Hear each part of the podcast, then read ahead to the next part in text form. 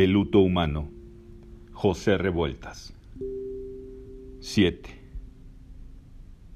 Podía ser la luna, tan pálido, apenas una mancha de luz. Sol enfermo que de pronto estaba ahí en el cenit, reblandecida su fuerza por las nubes grises. Sol nocturno, fantasmal. Había cesado el aguacero y una lluvia fría restaba tan solo sobre aquella inmensidad informe, que no podría hacer nada campo o pueblo o tierra o lugar humano. Un sol irremediable, espectro apenas, como ojo ciego meciéndose de derecha a izquierda dentro del cielo proceloso.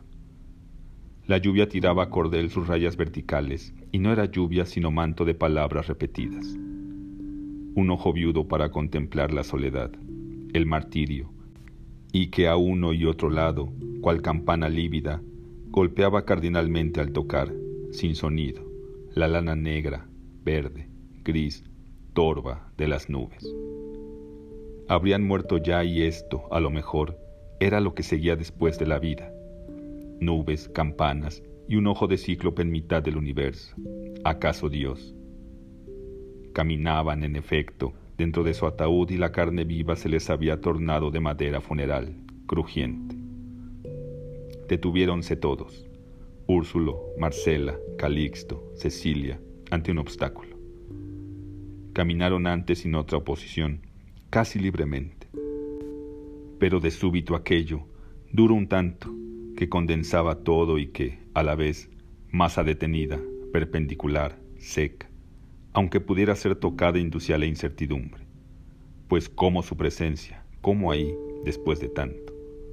Y el sol, de un lado a otro, caballo celeste. Cual si de pronto el aire tuviese puertas o muros o fronteras. Sí, un sol terrible de otro planeta, no de la Tierra, bailando como el sol de los barcos, negro a veces, como el sol de los náufragos y luna, a la vez, siniestra, amarillo sol enfermo de azafrán. Los unía aún la soga y caminaban sobre el agua en un mundo posterior a la muerte, anguloso, difícil. El cura había desaparecido mucho tiempo antes y nadie se asombraba por ello. Estuvieron convencidos desde un principio que irían desapareciendo uno a uno, cuando menos lo pensaran. Todos estaban muertos y Úrsulo bien muerto ahí, mientras en sus manos la de Cecilia oprimía, y en la de Cecilia la de Calixto, y en ella la mano de Marcela, formando la cadena. ¿Qué era aquello, deteniéndolos, como si la lluvia plomo se tornara de metal o piedra? Úrsulo abrió los ojos desmesuradamente. Aquel obstáculo era su casa, en torno de la cual giraran sin descanso durante aquellos infinitos años.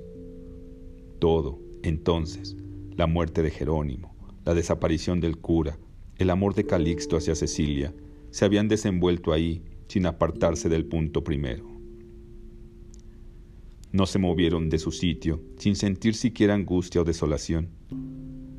Estaban muertos, se sentían muertos y ya para qué todo. Sobrevino un silencio enorme e intenso. Era pavoroso ver cómo el agua corría sin el menor rumor, avanzando en un sueño mudo y pétreo. Ser pensante de monstruosa conciencia, el agua sin piedad. De no morir aquellos hombres se suicidarían a tal grado se había hecho noción dentro de sus almas la muerte.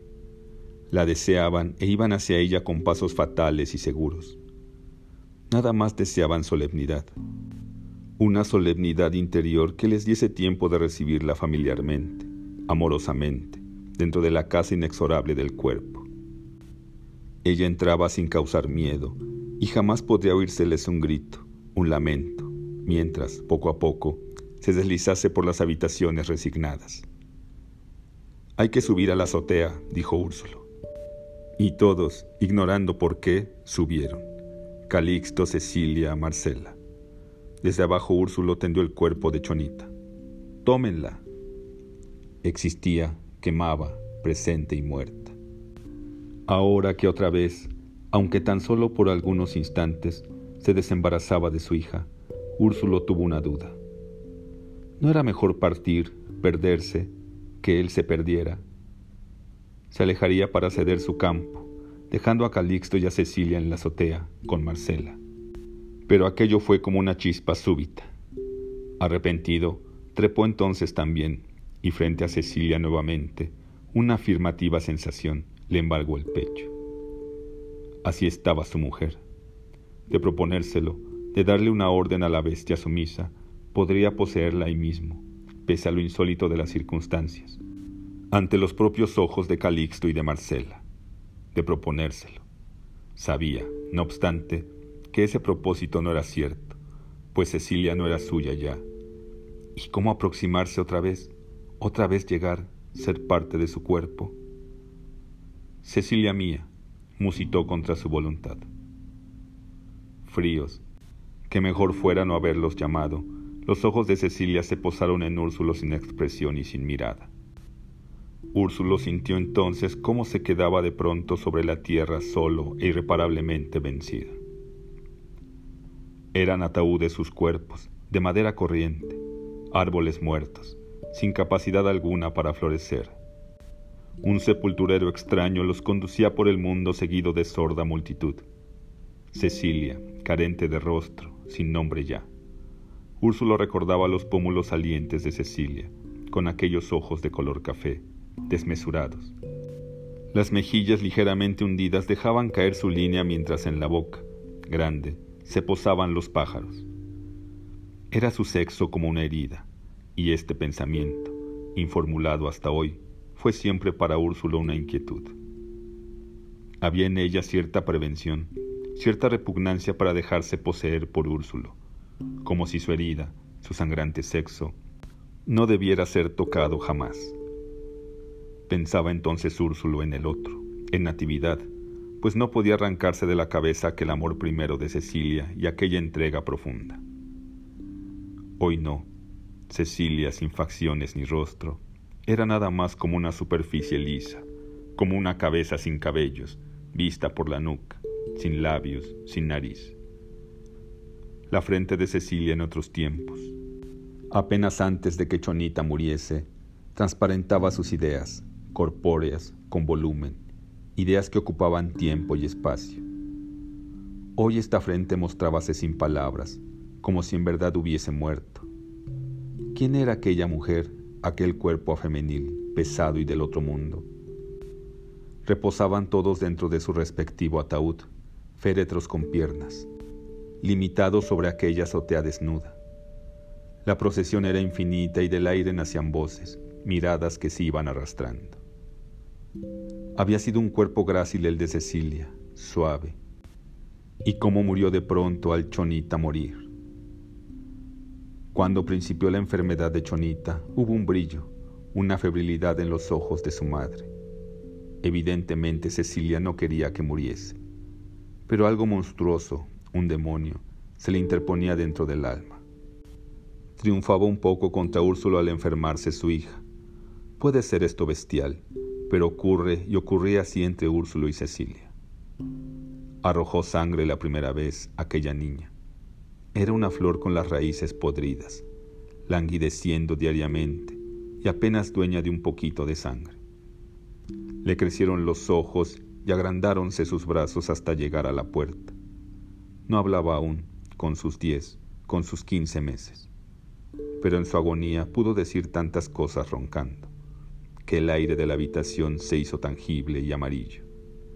Iba a morir, y ambos, Úrsulo y Cecilia, se dieron cuenta desde el primer momento. Una fiebre helada le fue penetrando por las uñas, primeras que murieron, con su ligero color de maíz morado. Eran granos de maíz creciendo por los dedos como por dentro de una tierra capital, y terminaron levantándose sin espigas, con sus hojas de otoño infantil, de atroz otoño. Chonita va a morir, dijo Cecilia. Amaba a su hija profundamente, y era por ello desconsolador y terrible descubrir que en el fondo, contra su voluntad, deseaba que Chonita muriese. La parte que en Chonita había de Úrsulo era improrrogable y resultaba abrumador, enloquecedor, que Chonita fuese, mientras vivieran, la referencia de ambos, su lugar de cita. Úrsulo no había fecundado a Cecilia por impulso de procreación, sino tan solo para poseerla sin límites, para adueñarse de su alma. Este propietario descomunal no aspiraba al cuerpo, sino al señorío del espíritu, y había ultrajado los rincones más inalienables de Cecilia. ¿Entiendes? Va a morir Chonita, repitió ella. Úrsulo le dirigió una mirada pobre y humilde. Sí, dijo con tristeza. Iba a perder su gran, su empecinado amor. Se decidió entonces, fatalmente, a no hacer nada por salvar a Chonita, que todo se cumpliera y el destino trágico de la soledad llegase. Las noches fueron interminables junto al quinque opaco.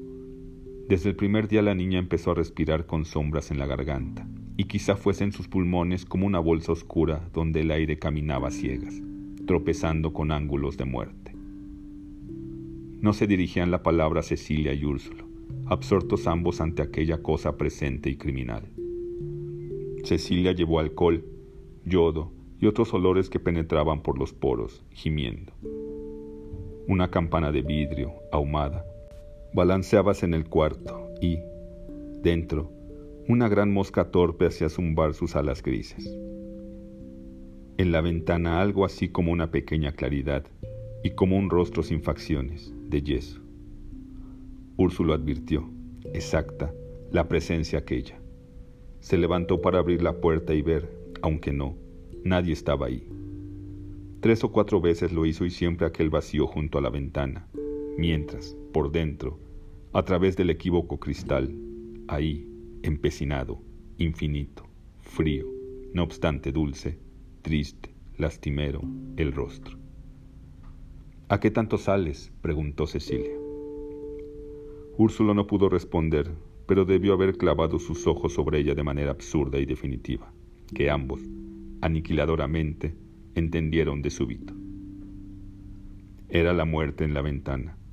Después penetró en el cuarto y ahí, en la silla, aguardó el instante en que debía recostarse sobre el cuerpecito, bajo el mosquitero. Ahora estaba Chonita en la azotea, vaga, pequeña, envuelta mientras se adivinaban bajo la cóncava sangre los gusanos. En la orilla, junto a Marcela, era un barquito de papel, de papel de china rosa, y como que iba a navegar. Mas lo triste que aquel barquito no navegaría nunca, con ese olor donde el agua, al caer, tornábase verde sobre el musgo, que ya lo iba ocupando todo. Calixto mantenía los ojos fijos sobre el cadáver. Miraba con un aire estúpido, del cual salía, no obstante, cierta inteligencia especial, dirigida a un solo objeto como si el cerebro hubiese cobrado súbitamente la capacidad de entender una sola cosa, pero importante y profunda. Aquel cadáver también era suyo, tanto a su vez como de Úrsulo, pues si algo los había congregado ahí era Chonita, pero Chonita muerta, en vías de putrefacción. Recordaba Calixto que el nacimiento de Chonita, en realidad, no les causó la menor impresión. Sí, en cambio, el saber a Cecilia embarazada, pues eso era diferente. Y el alumbramiento apenas si significó una borrachera hasta el amanecer. Preferían, les importaba el cadáver, la muerte, y todos ocurrieron al velorio, feos y flacos, para reverenciar, para recordar, entregándose a su recóndita nostalgia. Úrsulo había advertido la mirada absorta de Calixto hacia el cadáver. ¿Qué miras? gritó brutalmente, sin poderse reprimir y de una manera inmotivada, apretando los puños. Le sublevaba la idea de que otro, otros, intentaran detentar aquel cadáver suyo, propio y entrañable. Si le pertenecía por todas las razones del mundo, por el amor hacia Cecilia, por el drama de su vida solitaria y hambrienta, por su origen, por la muerte, a cuyos bordes se encontraba. Calixto, ajeno por completo al grito de Úrsulo, continuó con la mirada fija en Chonita. Ahí estaba eso inmaculado y misterioso, su negación y su libertad, pues de qué manera oscura había penetrado en la vida de Cecilia, él, Calixto, a través de la hija muerta, y hoy era un padre sobre aquel pequeño cuerpo frío, relacionándose vivamente con la mujer deseada, querida, por conducto del dolor, de la soledad de esa furia incontenible de encontrarse perdido y sin amparo. se levantó lentamente, como en un sueño, para dirigirse hacia el barquito de papel de China. Lo oprimió entre sus brazos envolviéndose en las nubes, en el vapor que como una lóbrega aurora de ahí nacían. Déjala, ordenó Úrsulo lleno de ira. Calixto, ebrio, sonámbulo, abrió los ojos sin comprender en absoluto lo que Úrsulo quería decir. Chonita no importaba en vida, importaba cuando ya no era nada, sino un lazo más allá de todo, que unía los destinos profundamente. Nació por la tarde, un poco antes del crepúsculo. Se enrarece el aire antes de que el sol muera, y algunos pájaros, como pedradas, cruzan el aire sordamente, negros, huyendo. En el horizonte las nubes ardían, y adivinábase que ahí comenzaba un límite inconcebible después de cuyo término estaría un valle extenso y de oro. No obstante, la ilusión se disipó apenas el sol traspuso el término, y las nubes, antes claras, luminosas, empezaron con su color violeta, guinda, hasta quedar grises como un rescoldo. Los amigos de Úrsulo estaban sentados en la banqueta, frente a una casa de madera de las del sistema. Úrsulo llegó, cauto. Fue niña. Comunicóles, procurando no denotar emoción. Propuso entonces ir a beber, beber todo lo que fuese. Se encaminaron a la negra consentida. ¿Qué día es hoy? preguntó Úrsulo al cantinero. Este adoptó un gesto de y dudoso. ¿Será viernes? Úrsulo tuvo una sonrisa. No, no es eso. Quería saber qué santo se festeja hoy. El cantinero examinó un calendario sucio y desteñido que mostraba un cromo donde Gallarda, a mujeriegas sobre bello corcel. La multicolor china poblana sonreía anunciando gran tienda de abarrotes. La encarnación del Señor. Eso. Hoy es la encarnación. Volvió a sonreír Úrsulo. ¿Qué les parece? Sirvieron unas copas grandes, transparentes, de tequila. Encarnación. Entonces Chona. Chonita. A la hora y media todos estaban completamente borrachos. Úrsulo, apoyándose en el hombro de Calixto, murmuró sombríamente. Lástima, de veras, que no esté el difunto Natividad. Lo haría mi compadre, por Dios. Curiosas las relaciones entre Úrsulo y Natividad antes, es decir, la relación que existía de Úrsulo hacia Natividad. Natividad llegó al sistema de riego y al poco tiempo todos los peones se levantaron en una huelga general. Al principio Úrsulo fue enemigo de la huelga, pues se sentía afectado como propietario que era. Una conversación con Natividad, empero, fue suficiente para convencerlo. Él era, le dijo Natividad, un propietario miserable, de 15 hectáreas, y la huelga estaba dirigida más bien contra los grandes propietarios. Úrsulo se incorporó al movimiento en compañía de sus dos peones. Natividad lo cautivaba, hubiese querido ser como él, claro, fuerte, activo, leal, sobre todo porque Cecilia lo admiraba, lo amaba. Cuando Natividad logró obtener el amor de Cecilia, esta circunstancia, en lugar de crearle odio, merced a insospechadas reacciones, sirvió para que Úrsulo se sintiera doblemente atraído por ese hombre. Al ser Natividad asesinado, sin embargo, en Úrsulo se sucedieron emociones muy diversas y contradictorias. Una cierta inconfesada satisfacción, desde luego, y una rabia, un deseo de emular a Natividad y cumplir sus propósitos, sus ideas, hasta las consecuencias últimas, por más descabelladas y absurdas que fuesen. De esta manera, al fracasar la huelga, Úrsulo se empeñó en seguir por su parte. Plantóse en la tierra, se marchaban todos y él permanecía. Y así hasta hoy, hasta la muerte. No, no importaba en vida Chonita. ¿Qué significado tenía el que alguien apareciese en la existencia si lo esencial era lo contrario, el desaparecer, cuando con ello se renueva la condición fatal del hombre? Fue distinto cuando la niña murió.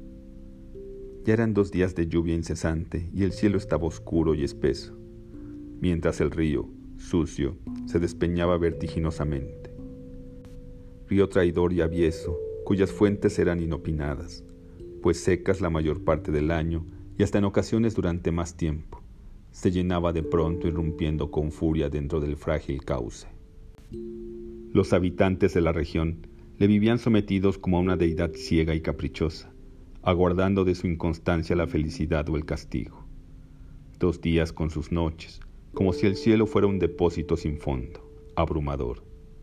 Lo extraño, lo que encogía al espíritu, aquella falta de luz en todo, aquella ceguera y aquel rumor tenaz sobre las cabezas, golpeando el pecho. Algo, como si un ave loca estuviese dentro, sacudía el corazón aprensivo y el aire era entonces más duro y la lluvia como una maldición. Calixto dormía junto a su mujer, mujer insomne, que vigilaba con los ojos terriblemente abiertos. Era una alucinación, sin duda, porque todo lo que pasaba afuera, el rumor del viento, la lluvia, el río, lo sentía dentro de sí la Calixta, como si ella fuera la tierra. He aquí que sus pies eran como dos montañas azules, por cuyas vertientes el agua inmensa descendía, pero a la vez dos pirámides angustiosas, apuntalando un cielo húmedo y fofo. El agua ondaba como lava de fuego sobre la carne viva, planeta desmesurado, el vientre se agrandaba con algo de batracio colérico en mitad de la tormenta. Llovía sobre la calixta una tempestad de venas rotas y de árboles, de salvaje río inhumano embargándole el cuerpo, y como si un mar interior, con las voces, con el ruido sordo, así su materia asombrada, aterrorizada junto al marido, lejanísimo en el fondo de su sueño. Una voz le sonó dentro, como desde una fosa. Calixta, Calixta. Dentro, sí, opaca, abriéndose paso a través de una selva orgánica y opositora. Calixta. Pero no, oíase afuera, empapada, temblorosa. Ábranme, por favor. La Calixta, torpemente, se levantó para encender un mechero. Sí, esta voz era otra que no la suya interna, la que se le oía en el abdomen, afelpada e irreal. Al abrir la puerta estaba ahí Cecilia, con sus ojos grandes, nocturnos, muda. Había muerto Chonita. Estaba muerta ya, con su vestido color de rosa, y la lástima no haberla visto entregar el alma. Rodeáronla, tal como se veía encima de los cajones de jabón, en la casa de Úrsulo, cual si estuviera viva.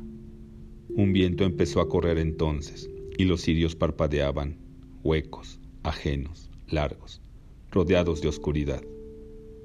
En los brazos de Calixto, hoy, era Chonita como un pequeño barco de papel. Colérico, tomando a Calixto por la camisa, Úrsulo gritó otra vez.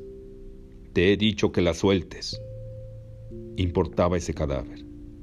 Cecilia contemplaba la escena como indiferente, mientras Marcela, pálida, querría intentar algo para que no disputasen los dos hombres. Pero ya era tarde. Un bofetón de Úrsulo y el forcejeo hizo que ambos cayeran desde la azotea. En el agua continuaron la lucha por un instante más, hasta que por fin, tal vez por cansancio o por otra cosa, cesó el encuentro y ambos, penosamente, volvieron a trepar. Úrsulo con el cuerpo mojado, maltratado de chonita, junto a sí, entrañablemente. Nadie dijo una palabra. Un silencio envolvió todo, mientras Úrsulo y Calixto, con la cabeza baja, hundíanse en una tristeza mortal y definitiva.